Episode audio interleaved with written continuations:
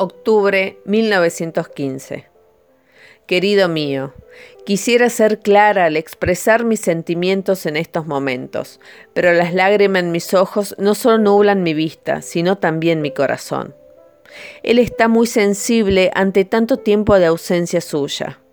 Siento que el tiempo juega una mala partida pero luego me doy cuenta que puedo girar mi reloj y utilizarlo para regresar a aquellos momentos maravillosos y que tan afortunado fuimos al vivirlo juntos.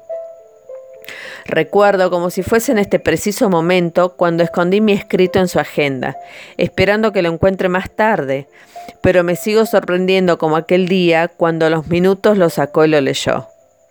Su voz tan grave y masculina se quebraba y emocionaba minuto a minuto. Usted dejó que yo descubriera esa sensibilidad que tanto atrapó mi corazón y que la llevo presente en mi piel. Si usted me permite describirla, en estos momentos parece esas playas llenas de pedacitos de nácar molido. Está áspera de lo erizada. Voy a girar mi reloj nuevamente para volver al presente. Querido mío, Pido, rezo y ruego con ansias que su misión esté teniendo éxitos, para que pronto finalice y pueda regresar a mi lado. Soy consciente que su lucha es necesaria y hombres valientes como usted también lo son. A mi corazón le cuento todos los días de su valor y esfuerzo para que se contagie y no caiga en tristeza. A veces da resultado y se vuelve vigoroso.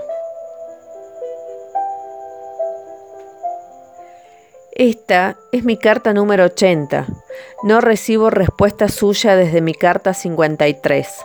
Seguramente usted está en plena acción y, y su tiempo es escaso para responder. Deseo que sepa que aquí, en la tierra que usted dejó hace 12 meses, hay una mujer llena de ilusión por volver a verlo y escucharlo. Mis escritos hacia usted continuarán, más allá de aquel errante telegrama recibido hace meses por su deceso. Las comunicaciones en estos tiempos no son las mejores, por lo que apuesto día a día que esas escasas palabras recibidas y describiendo su presente son erróneas.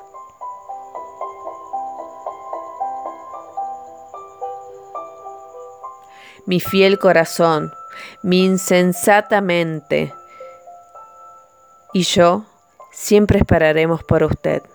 Hasta nuestro próximo encuentro. Por siempre suya, su amada.